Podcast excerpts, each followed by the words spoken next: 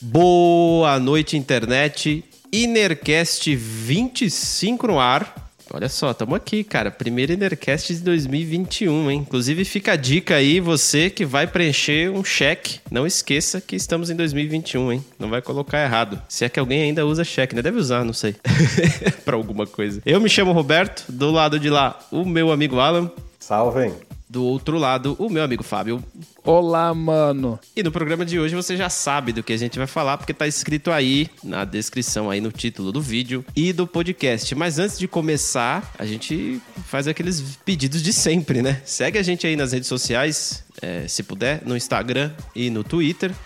É só procurar lá Inercast Podcast que você vai encontrar a gente. E ao seguir, você tem a chance de receber novidades e coisas que a gente está fazendo. Às vezes um corte de um vídeo longo aí que a gente. de algum episódio nosso. E com um corte ali você consegue entender mais ou menos o que a gente está falando e se interessar ou não pelo episódio e de repente procurar ele inteiro. Então é uma boa se você puder seguir a gente lá no Instagram e no Twitter. Tem link aqui embaixo na descrição também, tá? Caso você queira não queira procurar e queira ir direto pelo link. E se você estiver escutando a gente aqui no YouTube, deixa um curtir aí se possível e se inscreve no canal, beleza? Eu nem sei como que a gente tá lá agora, mas eu tinha esperança de que a gente ia virar o ano com 30 inscritos. Mas eu acho que não, a gente parou nos 29 mesmo. Mas aí fica aí como meta para 2021 conseguir mais um inscrito. Vamos ver se a gente consegue aí. Inclusive seria uma boa, já faço mais um pedido aqui. Se você puder compartilhar, se você achou legal algum dos nossos vídeos aí, compartilha com alguém, cara. De repente você conhece algum camarada ou algum uma pessoa que possa se interessar e se inscrever aí e ajuda a gente aí de alguma forma aí é, se inscrevendo. E se você tiver no Spotify, saiba que você pode ir lá no YouTube ver a gente. Se você tiver no YouTube, você pode ir lá no Spotify escutar a gente, porque isso aqui é um podcast, então naturalmente que a gente distribui ele em áudio também. Então procure aí no agregador que você é, utiliza o nosso Innercast Podcast e assina o feed lá para receber todas as terças 11 da manhã um episódio novo, independentemente independentemente de Réveillon ou não porque a gente está aqui para isso. E vamos seguindo aí. Antes, aquele velho disclaimer: tudo que a gente fala aqui é, são opiniões pessoais, baseado nas nossas vidas. E a gente pede desculpa se ofendeu alguém, ou se venhamos a ofender ainda neste episódio, tá?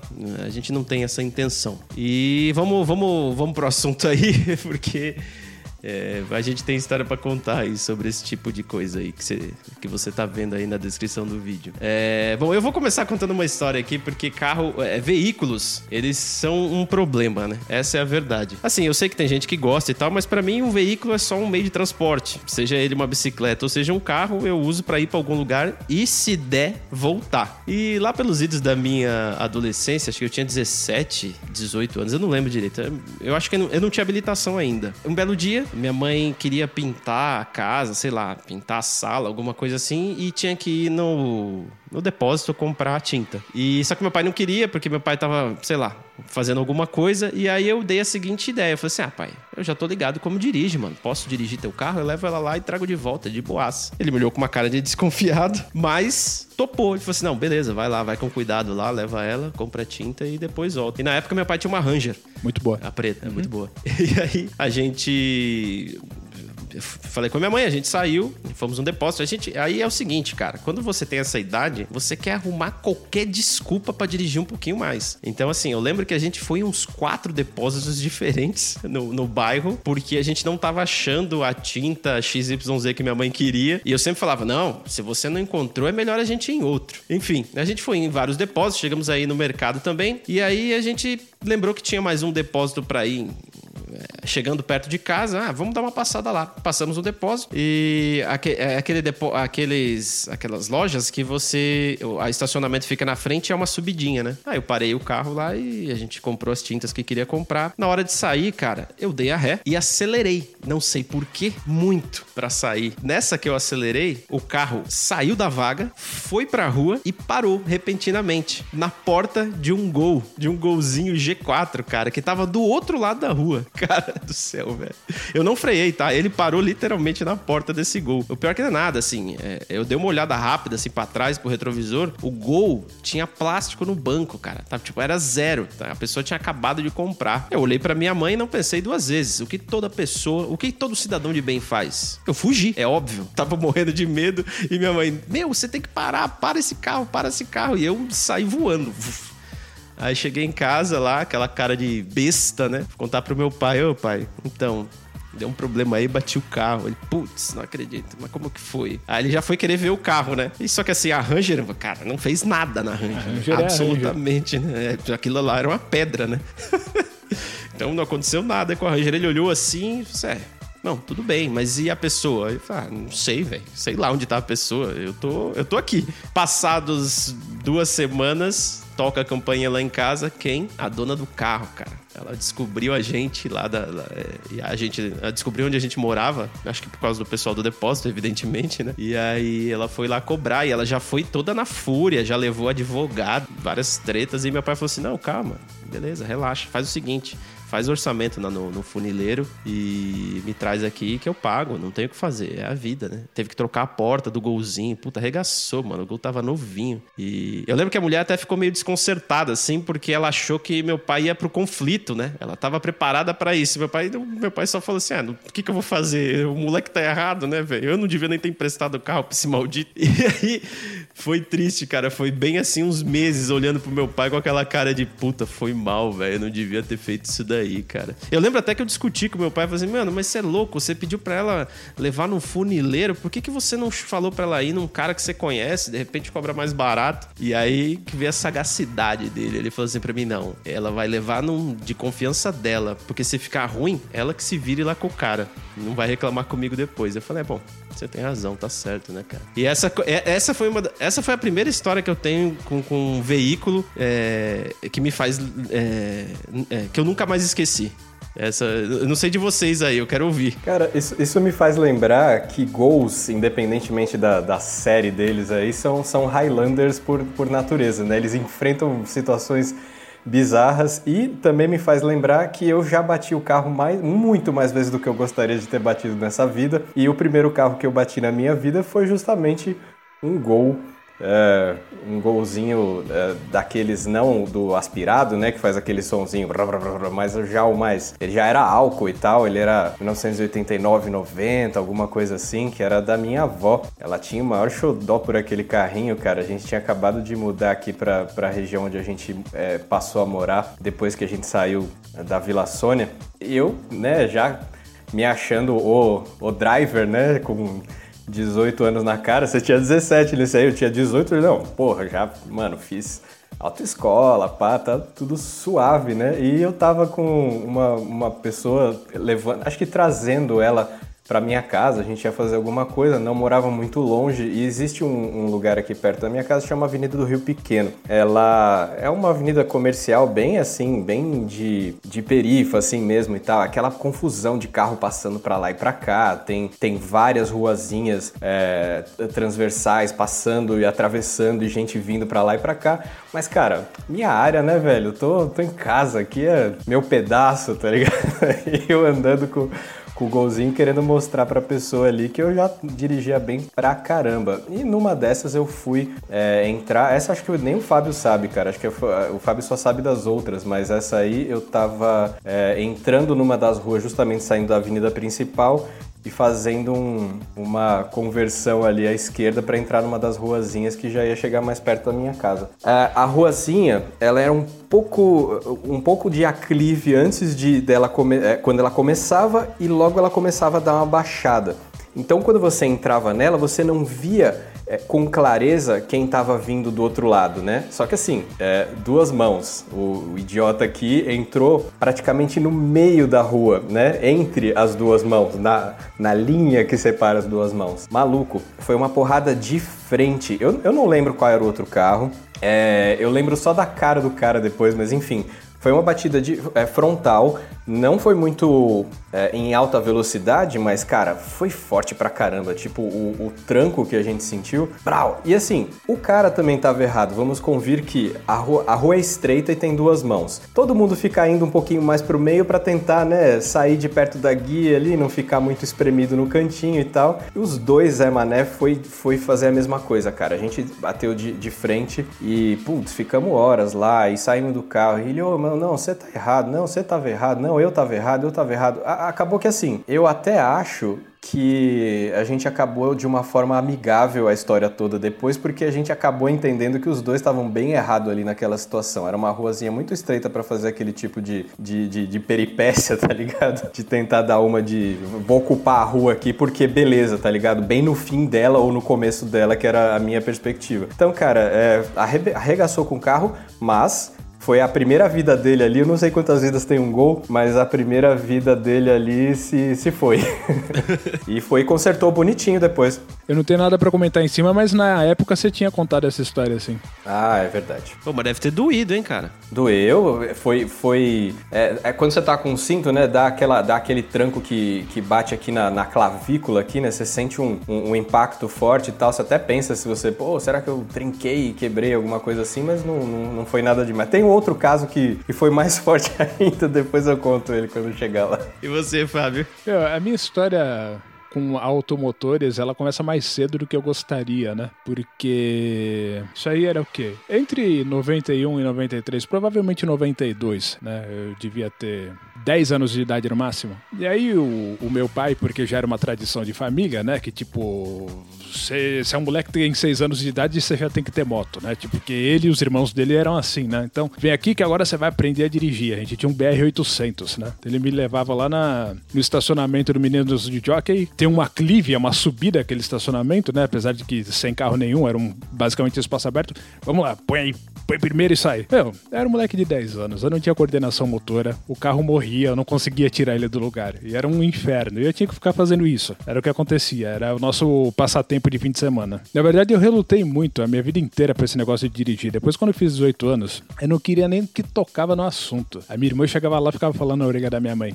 É, e ele não vai tirar carta, não sei o que, tem que tirar carta, não sei o que, e só fica, cala a boca, porque tipo, distrai, não pensa a respeito, porque eu já sabia, se eu tirar habilitação, eu vou ter que sair para fazer coisa para todo mundo aqui. Exatamente. Né? O meu negócio é ficar em casa. Eu não, não, não queria ir pra cacete de lugar nenhum. E se eu fosse dirigir, não ia ser benéfico para mim. Seria talvez para os outros. Eu nunca quis. No fim das contas, me obrigaram, eu tive que fazer. Eu tirei a carta e eu virei motorista particular, porque era o que, o que já estava escrito, né, que ia acontecer. E não só da família, porque quando você é um dos primeiros a tirar a carta da galera, a galera fala: Ô, oh, mano, então vai ter uma baladinha lá e pá, você não, não, não, leva nós. E aí quando você vai olhar, você, fala, você vai passando na casa de um, na casa de outro, na casa de um que era para sair um, sai três. Aí você passa na casa de outro que é para sair dois, sai quatro. Aí você fala, você olha pra trás você fala, velho, eu sou, eu sou choque de cultura, tá ligado? motorista de transporte alternativo, sacou? O Alanzinho Isso da ainda van. tem que ir pra balada. É, pois é, o da van, né? Eu vou criar um personagem pra mim do Choque de Cultura. Ainda bem que no nosso caso, o primeiro da turma a tirar habilitação foi o Giovanni, né? Aí ficou por conta Verdade, dele. Verdade, mas ele levava pouca gente, ele só sele... ele selecionava os passageiros dele. Quando era comigo, cara, ia geral. É, mas isso acontece mesmo porque. É, porque tem que acontecer, né, cara? Ninguém quer ir de busão pra balada. Então, se tem algum camarada que já tem habilitação e um carro tá disponível, é, vai ser ele mesmo. E aí, essa história aí que o Zi falou, né, cara? Você vai buscar um cara e, e sai quatro pessoas da casa dele. Aí, quando você chega na balada, teu carro parece aqueles carros de palhaço, sabe? Começa a sair um milhão de pessoas de dentro do carro. É mó treta. E assim, é mó ruim quando você tá com o carro. Porque, pô, é estacionamento, aí não quer gastar com estacionamento, por quê? Porque um estacionamento é uma birita que você compra lá dentro, né? Então você quer deixar na rua, só que é perigoso. Puta, várias tretas, cara. Aí combustível, meu, só porcaria. E aí que você dá valor pra carona, porque daí quando você pega a carona, você fala, puta, agora eu tô tranquilo, velho. Agora eu tô, eu tô suave. Eu. No máximo você racha o estacionamento, paga delão lá pra, pra quem tá dirigindo e, e inteira lá o estacionamento, né? Não é mais assim hoje em dia, mas era pelo menos. É, é. É, é assim, tem que lembrar, né? Você, millennial aí que tá escutando a gente, não havia Uber naquela época, tá? E táxi em São Paulo sempre foi um absurdo. Tipo, é um luxo você andar de táxi em São Paulo. Então, por isso que, assim, esse lance de você ter o carro para poder ir pra balada e se alguém tem, você é, vai de carona, é porque é, não, tinha, não tinha outra alternativa se não fosse essa, né? É bem característico de uma época, né? Hoje em dia, até converso com a Priscila aqui, pô, eu acho que a nossa filha não vai querer dirigir por motivo nenhum, porque talvez quando chegar a época dela, é, vai ser muito mais fácil chamar algum carro no aplicativo, essas coisas, né? Eu penso a mesma coisa dos meus filhos, mas quando eu falo com eles sobre isso, e eu tenho dois filhos, um de 8, um de 5, o de 8 Pedro, o de 5 Nicolas, e quando eu falo com o Pedro, ele dá de ombros assim, fala assim: "Ah, não, deve ser legal aprender a dirigir tal". O Nick fala assim: "Eu quero dirigir, eu vou aprender a dirigir e eu vou dirigir". Eu falei: "Tá bom". E eu acho que essa convicção dele vai se manter por um tempo aí, viu, cara? Mas eu, eu acredito que essa geração em geral é, não tem tanto interesse não em, em, dirigir, porque naquela época nossa, tô falando aí fim dos anos 90, começo dos 2000, aprender a dirigir era uma questão de independência, né? Hoje em dia sua mobilidade já não depende mais de você ter essa habilidade ou a habilitação, né, digamos assim. Sim, sim. Mas é bem uma questão de dependência mesmo, né? Desde a bicicleta. Desde quando você é pequenininho. É, parece que você ganha uma independência mesmo. Bom, eu vou, eu vou contar minha segunda história. Mano, eu não queria ter que contar essas histórias. Eu não queria ter essas histórias para contar, na verdade, mas aconteceu. Então vamos seguir no jogo aqui. Um belo dia, eu tinha um. Eu acho que o Fábio vai lembrar. Lembra daquele Corsa Classic, Fábio? Era, sei lá que cor que era aquilo. Mas é tipo um, um verde escuro. Sei lá o que, que era aquilo. Ou um cinza, não sei. É é, enfim, eu tinha comprado ele. Não faça. Você que é jovem, não faça isso, cara. Eu tinha comprado ele com uma namorada minha. na época. Olha que coisa maravilhosa. Fez uma compra conjunta. É, não, incrível. Coisa, coisa boa de se fazer. Mas enfim, como todo namoro, a gente sempre acha que é para sempre, né? Então, a gente comprou o automóvel. Beleza, ok, era nosso, né? Então, a gente usava e tal. E aí, um belo dia, eu não sei se era negócio de, de final de ano, de confraternização, de, de, festa da firma, sabe? Eu não sei se era isso ou se ela só tinha saído com as amigas dela. Mas ela tinha, ela tinha ido pra uma balada lá XYZ e eu não fui. Eu não sei se porque eu não quis ou simplesmente porque era alguma coisa delas. E aí eu fiquei de buscar elas no final. E aí, beleza. Aí quando foi mais ou menos uma da manhã, ou duas da manhã, ela me ligou e falou assim: Ah, tô pronta aqui, ó, pode vir que acabou. Ah, então tá bom, tô indo, né? Aí eu ainda passei pela cozinha em casa, abri a geladeira para pegar uma breja. Só que assim, eu tava sonado, eu tinha acabado de acordar. Então eu pensei, ah, meu, não tô com clima para tomar uma, vai. Olha que loucura, né? Pegar uma breja pra dar um rolê de carro. Mas tudo bem. Né? Leva em consideração que a época isso era mais tranquilo. E beleza, peguei o carro e fui embora, cara. Aí no meio do caminho, nas ruas do bairro, tem uma rua. É, tem várias ruas que se cruzam, né? Numa delas, eu tava passando, é, a preferencial era minha. Quem tava vindo na, na transversal é que tinha que parar, né? Pra olhar. E só que o cara que tava vindo não parou. E o cara acertou, arregaçou a porta de trás do meu lado, do motorista, a porta do passageiro de trás, arregaçou, cara. O meu carro deu uns, deu uns 180, velho. Eu tava indo numa direção, de repente eu tô é, voltando, sabe? E aí eu fiquei totalmente atordoado, assim, dentro do carro, né? Porque foi um puta do impacto. E aí o cara, eu até pensei que o cara ia fugir na hora. Porque assim, eu vi o carro dele andando um pouco ainda, né? E, mas não, ele parou, aí ele veio lá, ô, oh, tá tudo bem aí, cara? Nossa, não, não sei o que, eu não te vi e tal. Eu falei, é, Ainda bem, né? Porque se você tivesse me visto e acelerado para bater em mim, pô, isso aqui não é Carmagedon, né, velho? e aí eu tava meio zonzo assim, e aí o cara. É, não, vamos trocar nossos dados, né? Tipo, telefone, essas coisas. E aí eu lembro, cara, que na hora eu tava meio zonzo, eu não ia conseguir anotar direito. Eu falei pra ele, cara, eu posso tirar uma foto da tua habilitação para pegar teus dados? Porque eu, eu não, não tô em condição aqui, velho. E aí eu peguei, tirei uma foto, eu tinha um Sony Ericsson na época, daquele Walkman, sabe? Ou seja, não deu pra ler nada na foto depois, né? Não, ficou uma bosta. Mas até que deu para pegar alguma informação. E aí, beleza, cara. E, e, e, vida que segue, né? Eu tava meio atordoado. Eu fui, aí quando eu cheguei para pegar ela, é, ela entrou do lado do passageiro, né? Aí ela entrou assim, eu falei assim: ah, pô, o cara bateu aí no carro. Aí é aquela bosta, né? Porque como o carro não é só meu, né? Você ainda tem que dar uma satisfaçãozinha. Então, ah, o cara bateu aí no carro e tal. Acho que a gente vai ter que ir na delegacia aí para registrar o boletim de ocorrência, né? Aí ela olhou assim: é, bateu, mas foi forte porque ela não tava vendo o outro lado do carro, cara. E o carro tava arregaçado. Pra você ter uma ideia, a tampa do porta-mala subiu. Foi muito forte a batida. E, bom, pra eu ter girado 180, né? Ainda bem que a rua era larga. E aí, beleza, aí fui na delegacia, aquele transtorno, né? Você fica mó tempo lá na delegacia, registrei o boletim de ocorrência e tal, não sei o quê. Aí, nas, quando foi na segunda-feira, que era um final de semana isso, né? quando foi na segunda-feira, falei com o corretor, ô, oh, bateram aqui no carro e tal, me ajuda aí, né? Qual que é o procedimento? Aí o cara já assumiu a bucha, assim, foi super solícito, né? Pegou os dados do cara, foi atrás do cara, ligou pro cara, e aí o cara não queria, o cara não queria acionar o seguro dele. Ele queria que eu acionasse o meu seguro e queria dividir a franquia comigo. Ele queria que eu pagasse ainda metade da franquia. E aí eu até falei, ah, não tem condição. O cara me atravessou, mano. Porra, ele quase partiu meu carro no meio. O que, que eu posso fazer, né? E aí foi bem assim, umas duas semanas de discussão. Aí no fim descobrimos que ele tava com o carro do sogro dele. E ele bateu o carro do sogro dele. Por isso que ele tava querendo meio que deixar as coisas desse jeito para se resolver, entendeu? E aí, por fim. E puta, cara, meu carro tava com 10 mil quilômetros rodados, cara. Tava zero praticamente. E eu fiquei, tipo assim, dois meses com o carro parado lá na oficina pros caras terminarem de arrumar. E o carro nunca mais foi o mesmo, cara. O volante dele ficou torto meio que para sempre, assim. e já era, cara. Eu falei, puta, que que bosta, mas acho que esse foi um dos, um dos piores acidentes que eu já passei com o carro, assim, eu fiquei bem transtornado, assim, até quando a gente chegou em casa depois da delegacia, eu não conseguia nem dormir, eu fiquei meio, sabe, você fica meio zureta, assim, porque o impacto é, é forte pra cacete, cara. E fora o que você olha pra, batida e você pensa, porra, um pouquinho mais pra frente o cara tinha acertado a minha porta e eu, pô, eu, no mínimo um braço quebrado eu ia ficar, porque o negócio foi, foi pancada, velho. Vocês tiveram é, tirando o Z aí que bateu de frente, né? Putz.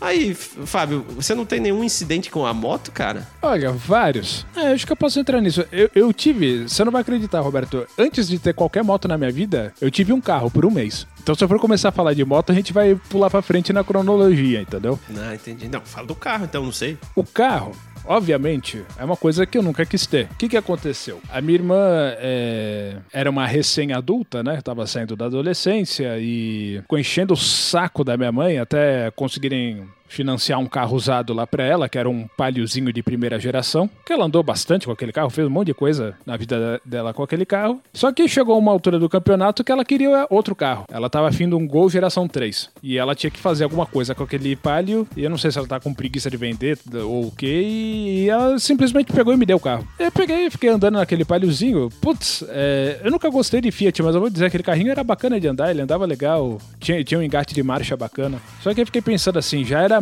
mais ou menos época de fim de ano, outubro, alguma coisa assim. Eu pensei, o ano vai virar, eu vou ter que licenciar esse bagulho e pagar IPVA. Eu falei, dá licença, eu vou me livrar disso aqui rapidinho. Aí eu vendi aquele carro e já era. Nunca senti falta também. Mas nunca não aconteceu nada nesse meio do caminho, assim, sei lá. Não. Então, cara, esse lance de é, ter um carro, né? A gente sempre idealizou muito na nossa época. Eu acho que, da mesma forma como eu falei, como a geração atual não tem mais tanto esse lance, né? Ou você, a posse de um carro não, não é mais tanto um símbolo de status é, na juventude, mas na, na, na meia-idade, né? Digamos assim. O pessoal quer mostrar que tem aquele carro X ou Y, mas enfim.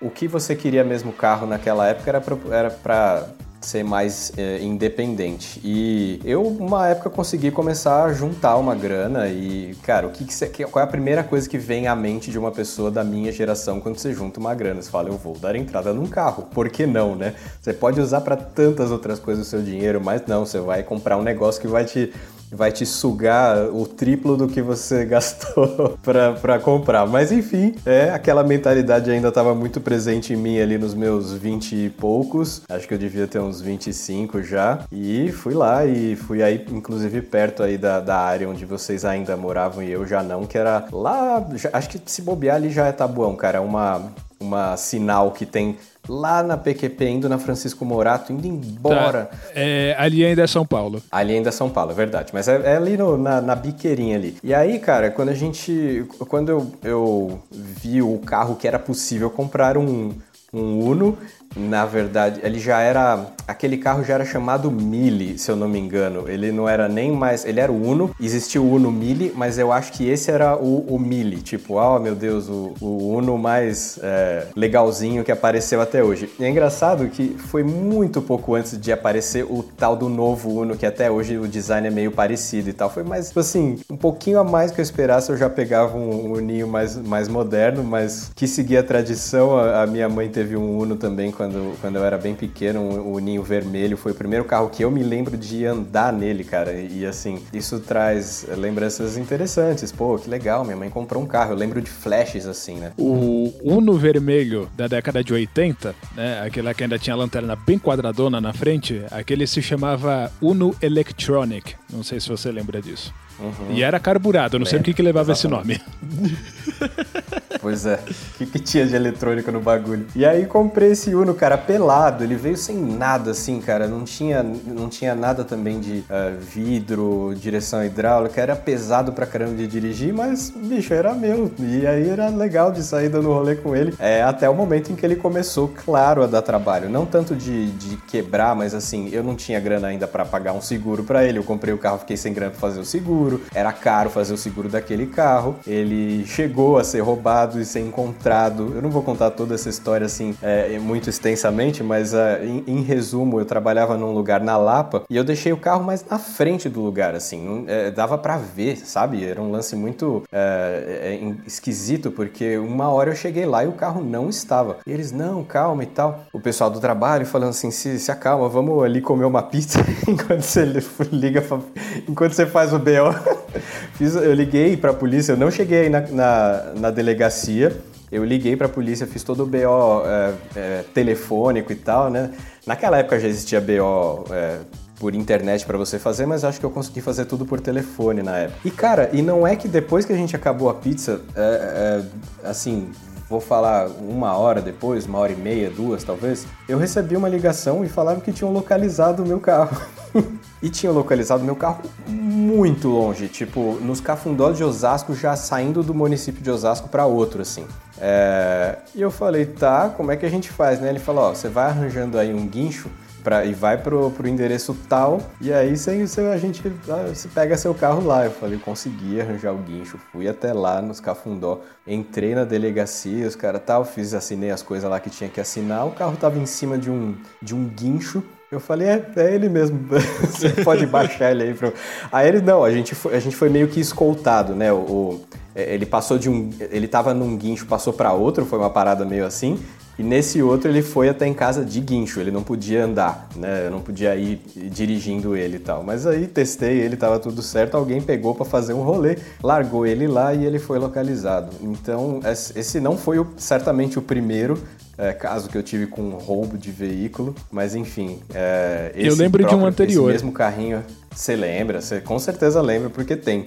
Só terminando a, a questão do Uninho, para depois voltar para. O Uninho já teve o rádio roubado, já roubaram quando eu trabalhava num outro lugar. Ele já. Ele foi, é, ele foi roubado. A segunda vez que ele foi roubado acabou, tá? Mas aí eu já tinha seguro e aí eu consegui pegar o sinistro. E com a grana desse sinistro, eu dei entrada no quê?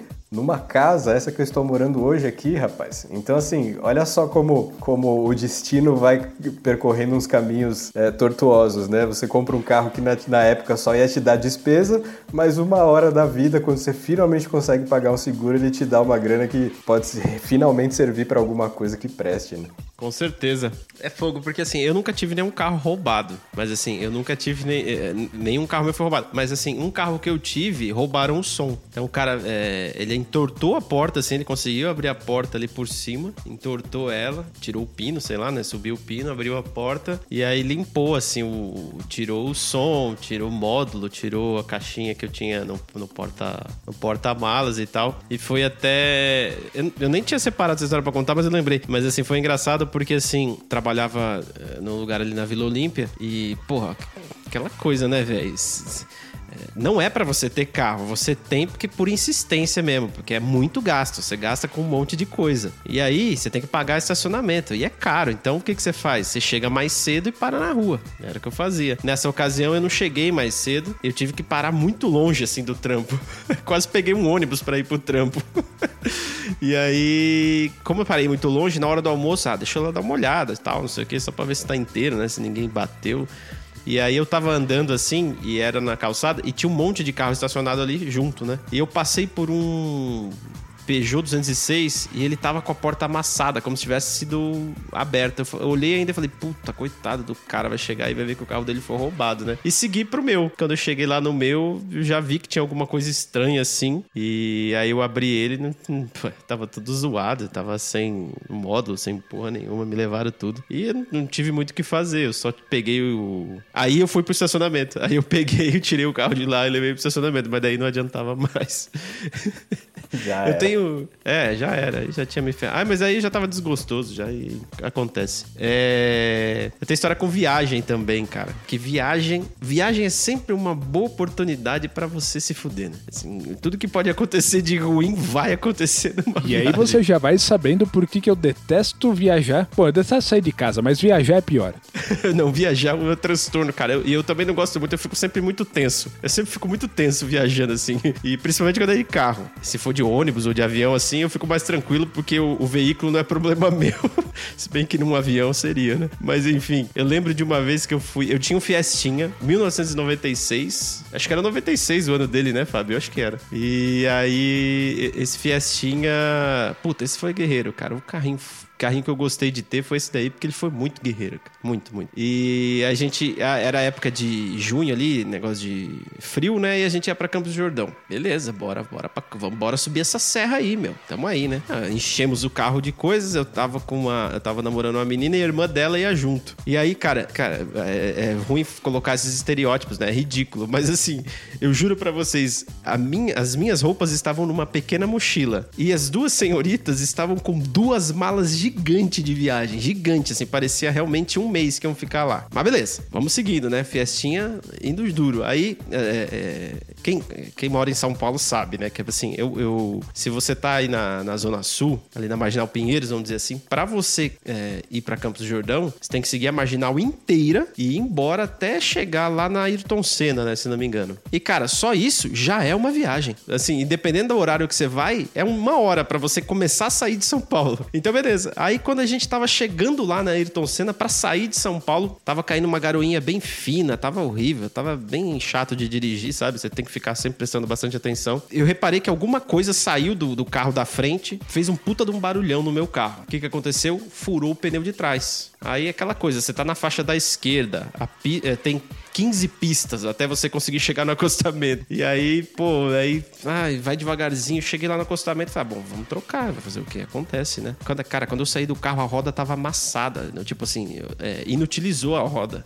Eu não sei o que, que caiu do outro carro, acho que sei lá o que, que era que tinha lá. E eu passei com a roda da frente por cima, só que na hora que eu passei, ele deve ter levantado esse ferro, seja lá o que for, e bateu na roda de trás, amassou a roda, fudeu. Ah, que começamos bem aqui. Eu nem saí de São Paulo, já tá tudo legal. Vamos trocar esse pneu. E ainda na garoa, mó Puta, muito zoado, cara. E aí o Fiesta, ele, ele, o step dele fica embaixo do porta-mala. Então, assim, não é que você abre o porta-mala pra pegar ele, não. Você desaparafusa um, um negócio e solta ele lá embaixo. Então, assim, não tem como você não se sujar. Você só se ferra. Aí, beleza, troquei o pneu. Aí peguei ali a roda. Falei assim, bom, eu não tenho o que fazer com isso daqui, né? Não tem pra onde eu ir. Então, só guardei lá. Coloquei lá embaixo, né? Onde ficava o step. E vamos seguir viagem. Quando chegar lá em Campos do Jordão, procuro um lugar pra comprar uma rodinha de ferro velha. Só pra deixar o negócio certinho, né? Doces sonhos, né, cara? Porque ainda na Carvalho Pinto, acho que a. Eu não lembro os nomes, eu posso estar falando errado. Mas assim, ainda na Carvalho Pinto, o que aconteceu? Furou o step. furou, do nada, assim, ó, do nada. Tava Nossa, andando assim, de repente. ele furou do nada, do nada, absolutamente do nada. Porra, pneu novo, como pode, né, cara? Beleza. Encosta o carro e agora? O que, que eu vou pôr aí no lugar disso? Não tenho o que colocar, né, velho?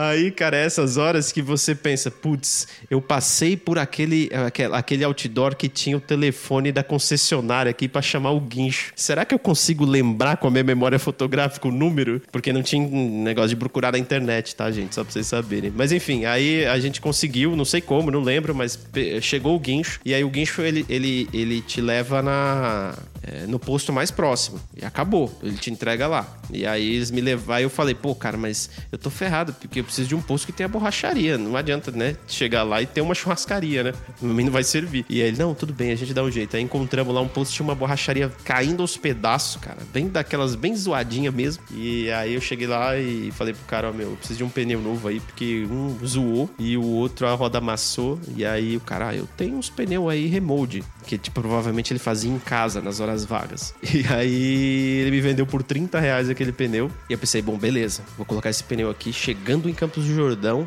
Mano, eu já vou correr atrás de resolver isso daí, né, velho? Cara, eu fiquei lá acho que uma semana. Eu voltei para São Paulo. E eu devo ter rodado mais ou menos quase um ano com esse pneuzinho de 30 reais que eu comprei lá. Até que eu troquei os pneus mesmo e, e aí ele acabou indo embora. É, pneuzinho guerreiro, cara. Pneuzinho guerreiro, velho. Por 30 conto ainda. Tá cara. vendo, Roberto? Ninguém nunca vai poder dizer que você não é brasileiro. Afinal de contas, não existe nada mais permanente do que uma solução provisória, né? Pô, cara, mas é muito legal, porque na hora a gente sempre fala: não, não, não, isso aqui vai ficar aqui no máximo um dia ou dois, porque eu já vou resolver isso aqui, já tá tudo certo. E a gente não resolve, né? A gente vai deixando. É, esse festa, um amigo do meu pai tava vendendo e era a história do carro era que, assim, ele não usava o carro, o carro praticamente só ficava na garagem, e aí pra não estragar de ficar parado, o cara ia no mercado com ele, fazia compra. Era essa a história do carro. Então, tipo assim, o carro tava bem conservado, era velhinho, mas tava bem conservado. E aí, beleza. Aí eu fui lá, eu não lembro que bairro que era direito. É, acho que era perto do portal do Morumbi, eu não lembro. Eu fui lá buscar o carro, comprei, né? Fui lá buscar, oh, que beleza e tal. Nossa, tava contentão. Aí peguei o carro. Aí eu cheguei em casa, a garagem da, da casa da minha mãe, ela é bem grande. E aí você chega em casa já buzinando, com som alto, e já dei uma acelerada, né? E dei aquela acelerada para entrar na garagem e dei aquela guinada no freio porque eu não queria bater na parede, né? Beleza, na hora que eu dei aquela guinada no freio, saiu uma fumaça branca do, do, do capô. Que estranho, né? O que será que aconteceu? E aí eu abri o capô, olhei assim, eu não vi nada de diferente, nem cheiro de fumaça tinha. É, deve ter sido qualquer coisa aí, vamos seguindo. E como eu tinha acabado de pegar o carro, era um dia de semana, à noite, eu falei, eu liguei pro Luigi. Ô Luigi, beleza, mano? Eu peguei o carro aqui, velho. Você não quer dar um rolê, não? E assim, era literalmente dar uma volta de carro. A gente não ia pra um bar, a gente não ia fazer nada. Porque era tipo uma terça-feira à noite, velho. Tipo, você quer tomar banho, jantar e dormir, né? É. Só uma suposição. Se não tinha cheiro de fumaça, então era vapor. Eu coloquei no ar aí essa, essa observação importante. E aí, beleza, ele pegou. É, enfim, peguei ele ali, meu vizinho, né, cara? Então eu não fui até a casa dele, né? Ele só saiu de casa e a gente entrou no carro, vamos dar um rolê aí e tal. A gente foi dar uma volta de carro, ah, tá inteirinho. Sabe aquelas coisas que amigo fala? Não, não, tá conservado, tá bonitinho, né, cara? Tá legal. E. Mas assim, pô, vamos dar um rolê legal, vamos lá na Raposo Tavares, né, velho? Vamos lá na Raposo Tavares, então, dá uma aceleradinha, né, cara? Vamos lá. E lá vai Roberto e Luigi, né? Aí tô lá na Raposo Tavares, a gente andou mais ou menos uns 10 quilômetros, eu não lembro, uns 15 quilômetros. E o carro começou a fazer tec, e aquilo foi ficando cada vez mais intenso. E aí eu falei para ele, cara, que estranho, né? Melhor pegar o retorno, vai, velho. Vamos pegar esse retorno aí, porque o negócio tá estranho. E aí o que, que eu fiz? Entrei no primeiro retorno que eu vi. Só que não era um retorno, era saída pro Rodoanel. à noite, cara. saída pro Rodoanel. O Rodoanel não tem uma lâmpada, cara. Não tem um vagalume naquele lugar, cara. É uma Nossa, escuridão, é medonho. Véio. É medonho. O que, que aconteceu? Assim que eu entrei no Rodoanel, o carro apagou de vez. Uf, o carro apagou e não tinha Cristo que fizesse ele ligar, cara. Aí fiquei lá encostado lá, que nem um tonto. E aí, faz o quê? O Luigi rindo pra caralho do meu lado, porque eu tinha acabado de pegar o carro. é. E eu lembro que eu fui apertar o botãozinho do do. Como que é o nome? Pisca-alerta. Pisca, né? Do pisca-alerta. Na hora que eu soltei, o botãozinho voou. Puf! tipo, bem aquela Nossa, situação véio. de filme mesmo. E aí chegou um guincho, o guincho tirou a gente. O guincho não pode sair do rodoanel. Então ele levou a gente até a Raposo, num posto. No posto, pra minha sorte, tinha um cara, um guincho lá deixando um carro. E o cara. Aí eu falei com o cara, eu falei, não, não tem problema, eu levo vocês lá pra frente, só não posso sair da rodovia. Eu falei, pô, mas a oficina que a gente conhece é do lado da rodovia, ali no Jardim Periperi e tal. E aí o cara quebrou o galho, que era uma oficina que era de um colega de banda, inclusive. Ah, do... o Edmar, só. O Edmar, é. colega de banda. O, o Luigi ligou pra ele à noite, ele atendeu e tal. E aí deixei o carro lá. E aí, bom, qual que é o, o resumo da história? Que é o seguinte: eu, eu queimei a junta do cabeçote, porque as mangueiras do carro estavam todas ressecadas. Quando eu acelerei na garagem da minha mãe e freiei com tudo, elas se partiram, a água que tava no, no sistema de arrefecimento saiu e evaporou. Mas sabe, Roberto, eu acho que nesse. Não digo no ano modelo, mas é, esse modelo em particular do Fiesta, o segundo Fiesta que a gente teve no Brasil, isso aí era meio que um problema crônico, esse negócio de queimar a junta do cabeçote. Inclusive aconteceu com o Fiesta do Kiryu também. Eu não sabia. Verdade. É, mas no meu Meio caso que- foi uma negligência, né, cara? Eu, fui, eu mereci aquilo, né? Pô, eu não devia nem ter saído de casa, mas você sabe como é, né?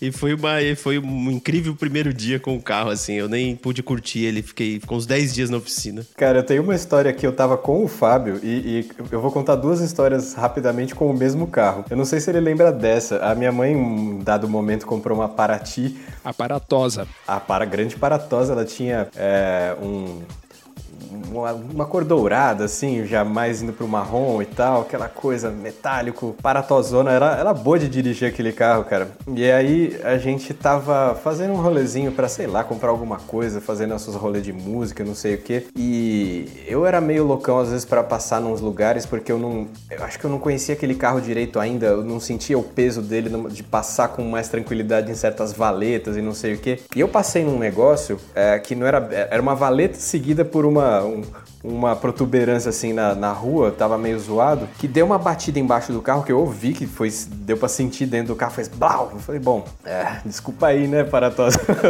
vamos, vamos continuando. E uma hora justamente, e, a- e o barulho, cara, esse tec-tec é uma coisa, mas ouvir o barulho de um carro começando a, ou um motor começando a fundir é uma coisa aterradora, cara. E a gente tava subindo já pra minha casa numa subida que não é muito muito complicada assim de, de subir pra qualquer carro, mas ele começou a bater, mas bater, bater, vai pá, pá, pá, rá, e uma hora da última batida parece um parece uma, um negócio de caixa assim, né?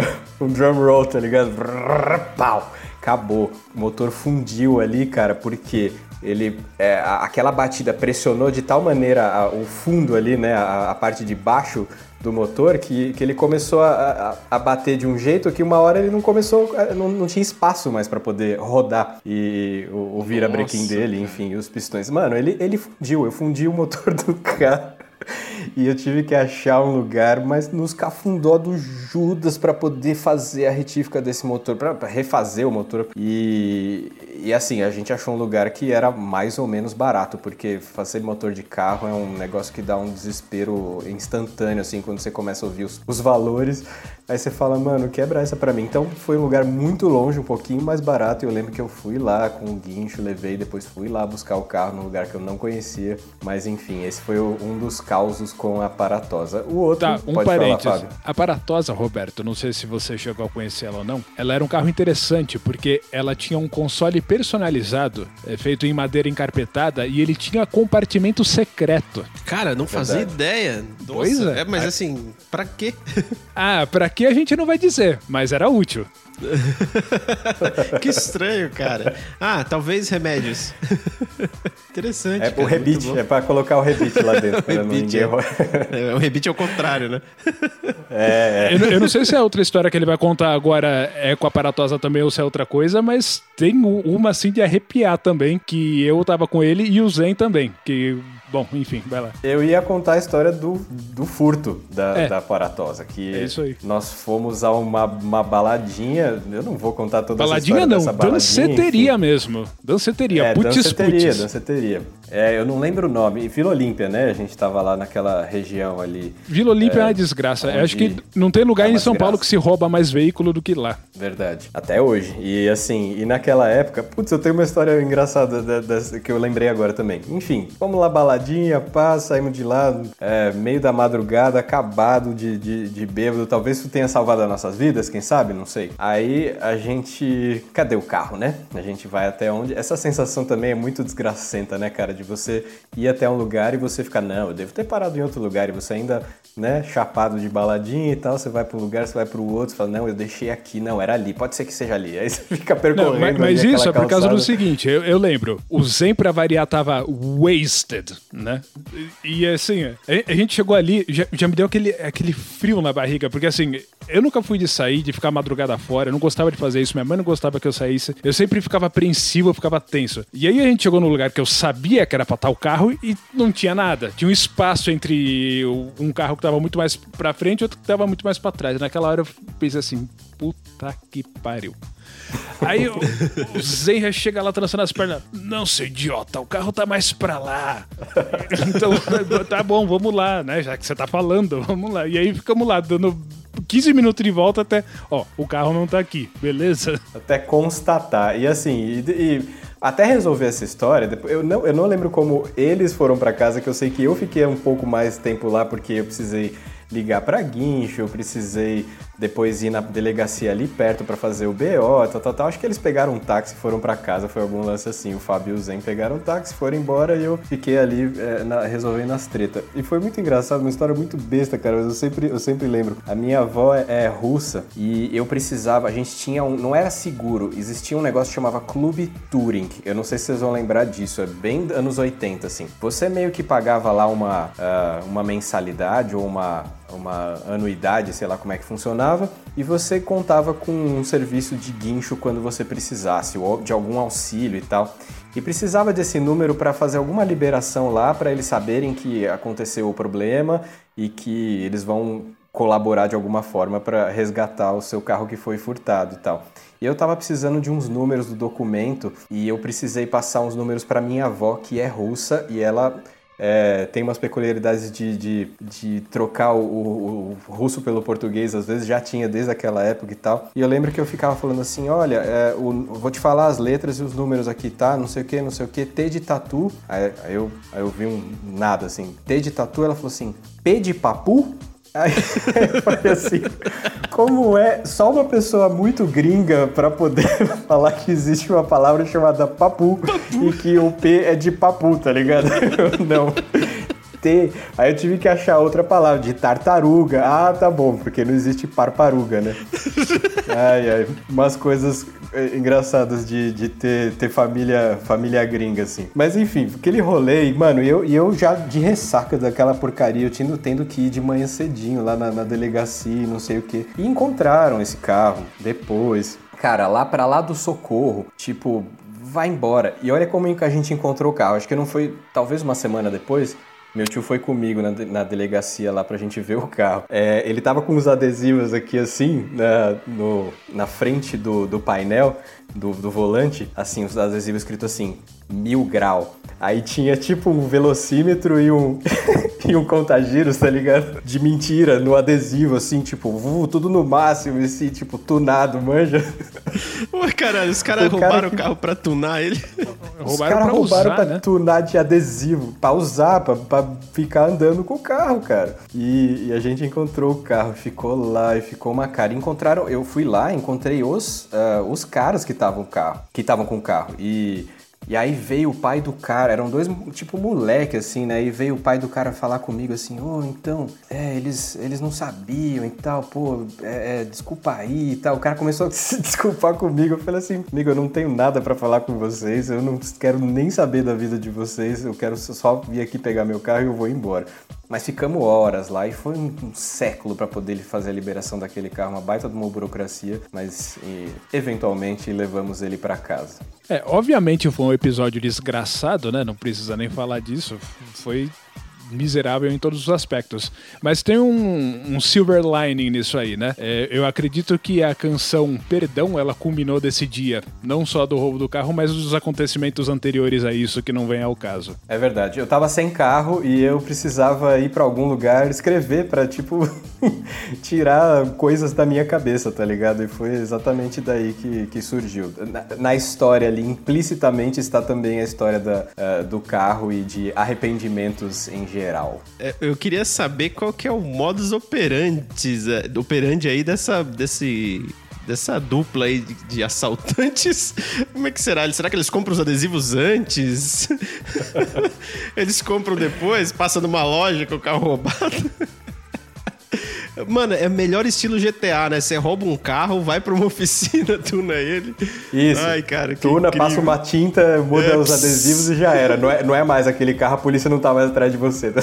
Ai, caramba, que excelente. Bom, que bom que recuperou, pô, que legal. É, é, a gente sempre tem a impressão de que nunca mais vai voltar, né? Mas olha só, funciona às, às vezes. Bom, eu vou, eu vou contar minha última aqui. Você quer falar alguma aí, Fábio? De, de... Já roubaram sua moto, Fábio? Não, nunca roubaram minha moto e eu tenho desconfianças em relação de por que que, por que, que isso acontece ou por que que no caso isso não aconteceu. Começa que assim, eu a vida inteira eu fugi de Honda por essa razão. Qualquer cachorro louco na rua vai te dizer: moto é Honda, ponto. Em segundo lugar, Yamaha, mas mais nada além disso. E se você for ver de um aspecto técnico, é verdade. Existe a Honda e depois, num patamar bem lá embaixo, existe todo o resto do mundo.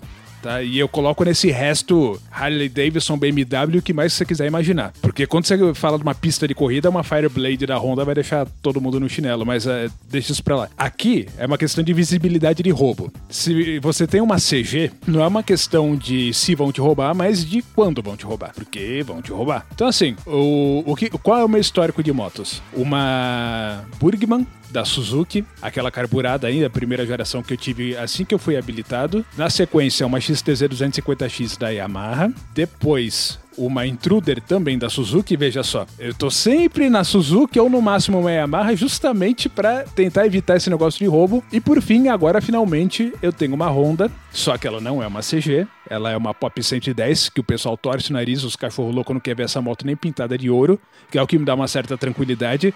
Eu quero que eles passem o resto da vida achando que isso é uma abominação que não, de, não deveria existir, porque enquanto eles pensam dessa forma, eu tô seguro. Tomara que eles não assistam esse podcast, né, Fábio? Ah, eu, eu não vou cantar as glórias dessa moto. Eu vou te dizer que de todas as que eu já tive, inclusive a 250, essa Pop 110 é de longe a melhor moto que eu já tive na minha vida. Que coisa maravilhosa, mas não vou explicar por quê, tá? Quem quiser entender que, que faça a sua pesquisa. Mas esse é o meu histórico de motos e independente disso, eu sempre tive seguro. Eu tenho uma desconfiança que tudo bem, pode ser paranoia da minha cabeça, aliás, é muito provavelmente é, mas eu acho que quem tá no mercado para roubar a moto, é, mais ou menos sabe qual, qual, que tá segurado e qual que não tá. E essa galera, ela é seleta nesse aspecto, porque eu nunca tive problema nem de indícios que alguém tentou levar uma moto minha, nada. Nem furto, nem nada, nada, nada. O que estatisticamente é muito improvável. Você tá, você tá querendo dizer que, por exemplo, o cara consegue consultar a moto, ele, ele deve ter acesso a alguma coisa para saber se tem Parece, seguro. parece. Entendi, porque. entendi. É, não acho improvável, não. Não acho impossível, melhor dizendo. Eu, eu acho que essa galera é, se sente mais confortável de ter que lidar com polícia do que com as seguradoras, sabe? Ah, sim. Bom, que bom, Fábio, que bom, pô. É, isso te traz uma certa tranquilidade, né?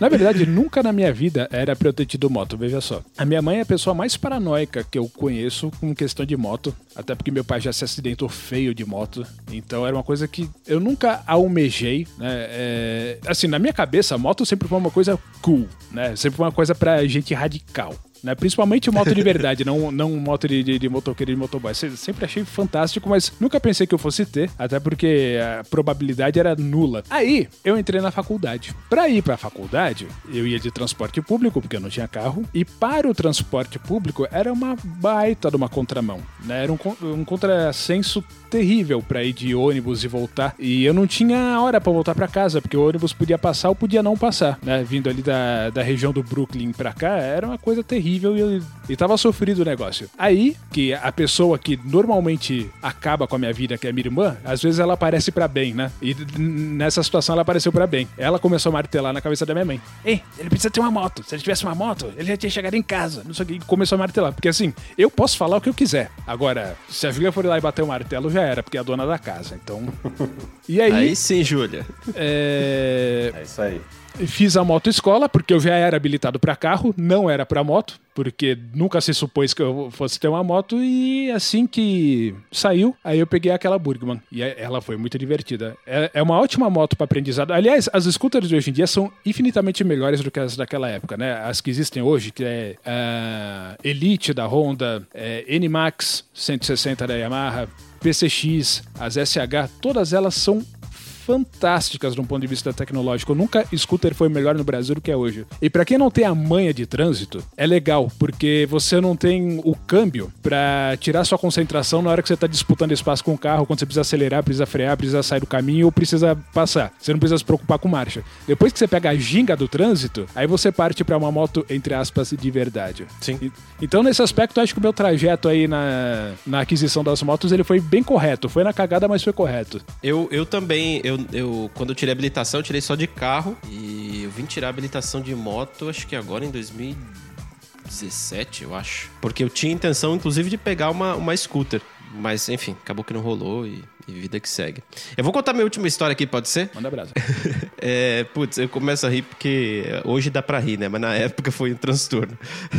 eu tava, eu fui num carnaval, isso foi com o Fiestinha 96. Eu fui pra um carnaval, eu não lembro qual que era o ano, mas eu fui pra Praia Grande, no apartamento de uns camaradas. É, no apartamento, inclusive um abraço aí se você estiver assistindo Lucas, é, 12 e Denis. É, a gente foi tipo de casal assim, sabe? Cada um com a sua namorada, né? Os casais e tal, e a gente foi lá e putz, legal, foi puta divertido, foi uma das, melhores viagens de carnaval que eu já fiz, foi divertido pra caramba, foi, foi maneira a viagem. E aí voltamos no. Eu lembro que assim, quando eu voltei pra São Paulo, tudo que eu queria era um copo d'água, porque eu passei quatro dias sem ingerir água, só cerveja, foi um negócio maluco. E aí, beleza. Voltamos pra São Paulo e tá aquele trânsitozinho, né? De volta de carnaval. Aí chegamos aqui em São Paulo, eu fui deixar a, a minha namorada da ocasião em casa e acho que ela tinha esquecido a chave, alguma coisa assim, e não tinha ninguém na casa dela. E, e aí ela ligou pra avó dela, alguma coisa assim, parece que a avó tava voltando, mas ia demorar mais um pouquinho. E aí eu falei, ah, não vamos ficar aqui de bobeira, vamos comer alguma coisa, vamos no, no McDonald's ali, sei lá. Aí Vamos lá naquele Mac... Tinha um McDonald's na Faria Lima, ainda tem, mas tinha um posto ali, era um negócio que o pessoal se reunia com carros e motos Era ali. um point. Era um point, isso, exatamente. Beleza, então vamos lá naquele McDonald's lá, a gente come alguma coisa lá e depois volta, é o tempo da sua avó chegar aí. Beleza, a gente foi pra lá, eu tava na cidade de Jardim, vindo de boaça, sem, sem correr nem nada. Eu, eu cheguei a ser esse idiota que fica correndo sem sentido nenhum pelas vias, acho que por um período pequeno de seis meses. E depois eu me dei conta que dava muito trabalho, eu ficava é, procurando radar, então eu virei um tiozinho. Mesmo, mesmo jovem, eu já era um tiozinho, dirigia meio que normal, assim. E beleza. Aí tô lá na Cidade Jardim, e a, a Avenida Cidade Jardim, quando você sai da ponte ali, sentido Faria Lima, ela tem um farol, que é uma rua que cruza ali, né? E depois já é o da Faria Lima, se não me engano, agora. E aquele farol ali, aquele semáforo tava queimado, tava tudo apagado. E tem um ponto de ônibus ali do lado, bem, bem ali chegando no cruzamento mesmo. E aí tinha um ônibus parado e tal, e eu tava vindo uma boa. Aí o ônibus pegou e acelerou pra sair do ponto. Eu olhei pro ônibus e falei, ah, bom, provavelmente é, é, é, o cara vai passar, eu vou passar junto com o ônibus e eu não corro risco nenhum aqui nesse, nesse cruzamento com semáforo queimado. Tô tranquilo. Só que não, né, cara? O, o, o cara do ônibus, ele só saiu do ponto pra parar na frente da faixa. Só que eu não parei na frente da faixa, eu segui. Na hora que eu segui, eu peguei em cheio a lateral de um Citroën Picasso. Em cheio. Pau! Deu aquela batida. Puta que merda e tal. E aí Pergunta: eu- Xara Picasso ou C3 Picasso? Acho que era Xara Picasso. Era um grande. Não... Que carro feio, Roberto. Meu Deus do céu. Como que conseguiram desenhar um carro feio daquele? Que coisa desgraçada. Eu não queria falar, mas foi por isso que eu bati, cara. É, ficou mais feio um pouquinho, ou ficou mais bonito, não sei. Ficou um Picasso, né? Ficou estranho, mas é arte. Mas aí. É, mas enfim, é, o carro chegou a bater o outro lado num poste, mas assim, encostou só, né? E o cara já saiu ponto do carro. Pô, como é que você faz um negócio desse e tal?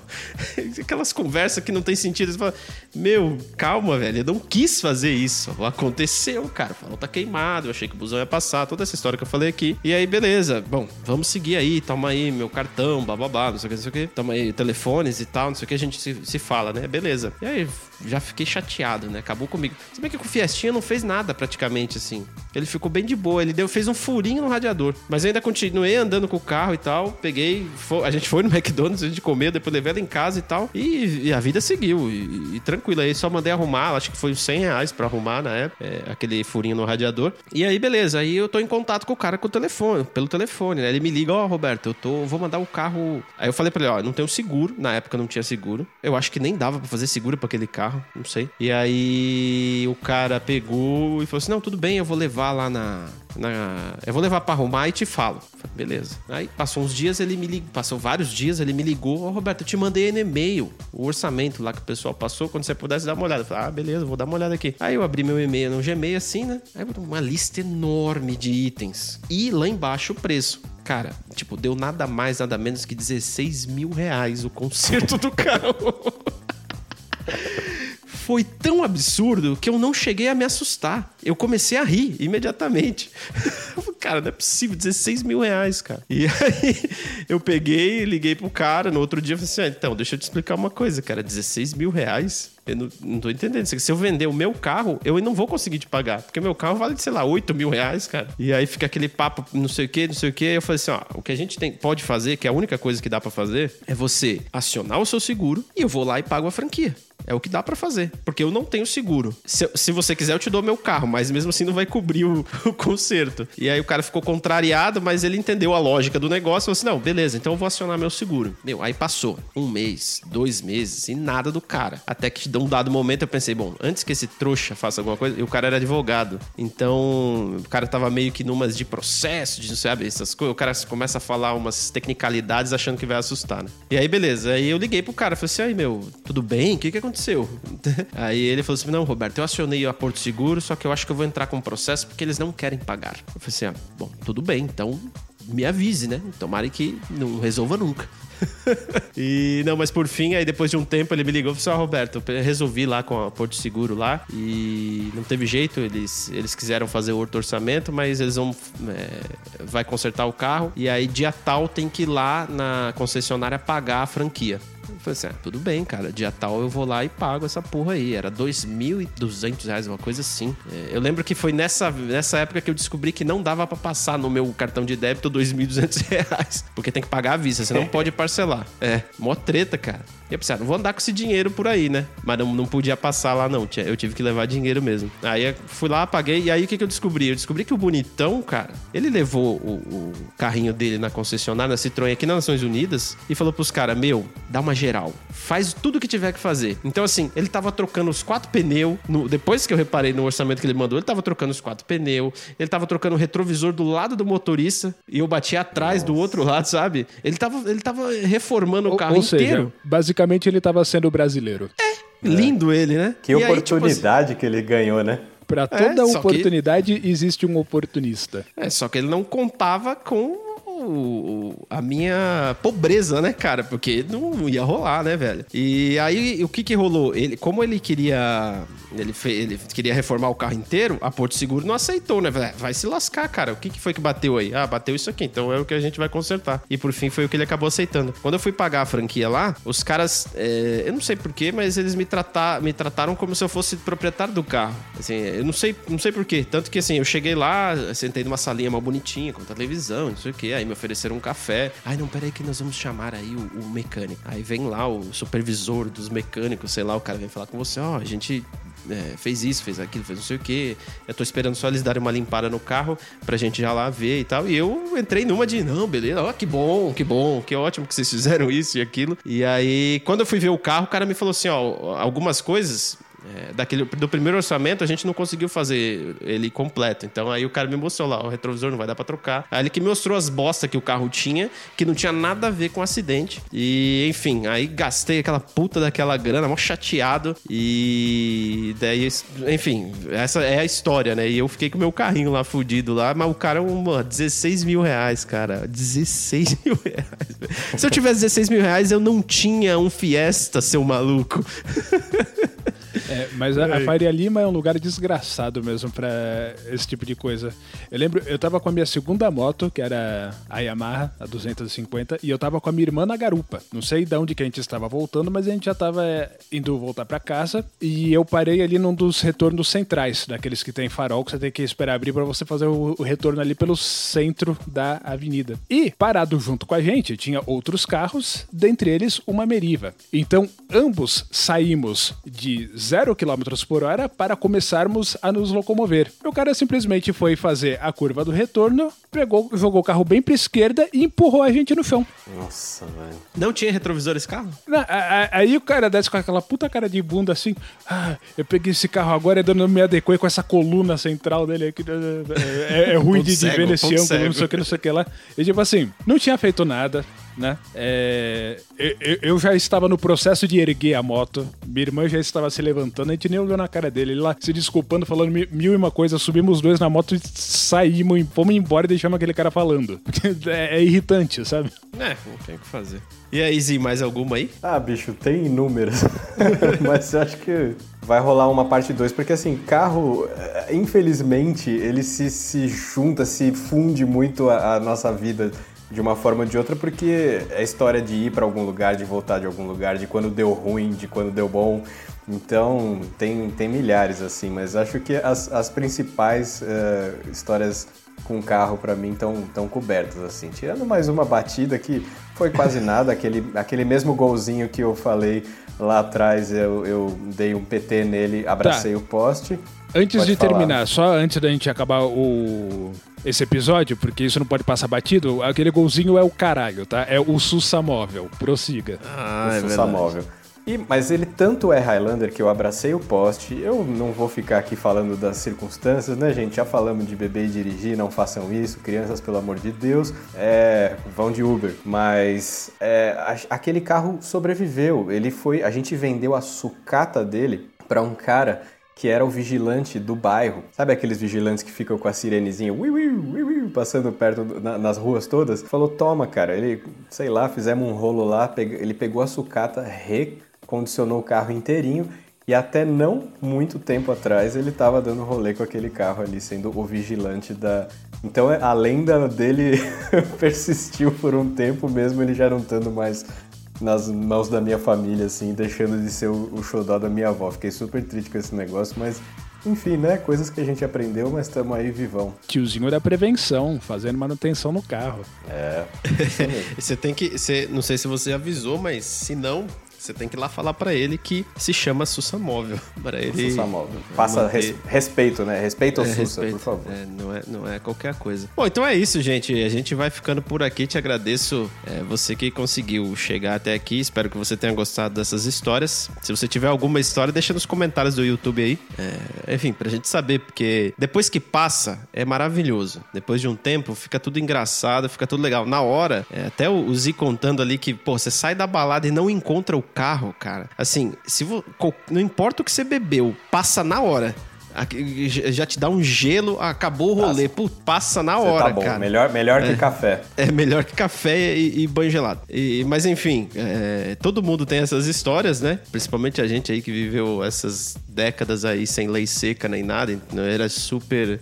fazia praticamente tudo errado, né? Sem saber, porque na época era certo. Mas é, é isso aí, é a vida. Agora a gente vai para as dicas culturais, que estão demais. E eu quero saber se o Z quer começar, se você quer que eu comece. Eu começo, cara, é, com as dicas culturais. Eu lembrei, é extremamente pop, extremamente mainstream que eu vou, o que eu vou falar aqui, mas é um filme muito simpático que eu assisti é, recentemente com o Pedro, meu filho de 8 anos, porque é, ele é um alívio na sequência horrorosa, horrenda, é, medonha de filmes de Transformers que existem, que, é um negócio assim.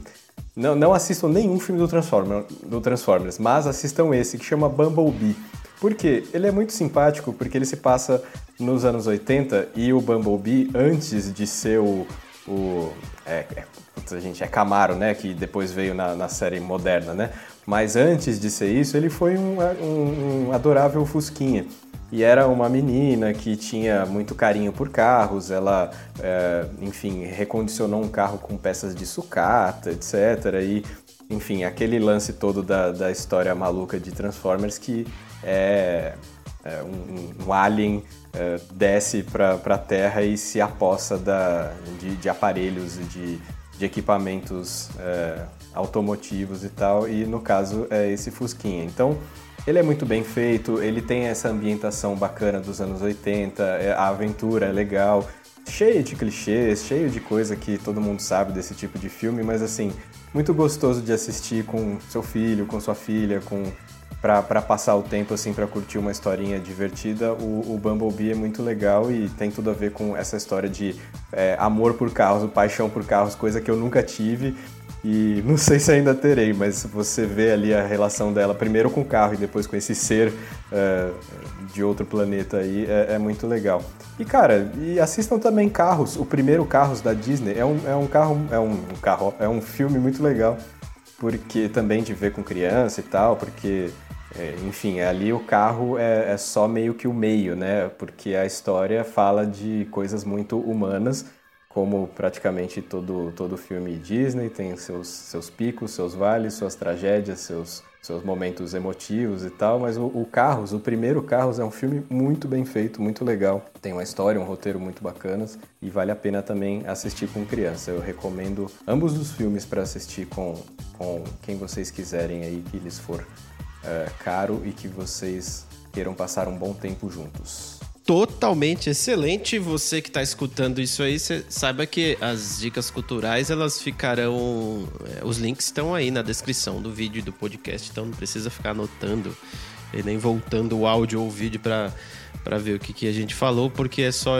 descer lá na descrição que você vai encontrar na seção de dicas culturais os links para é, as dicas.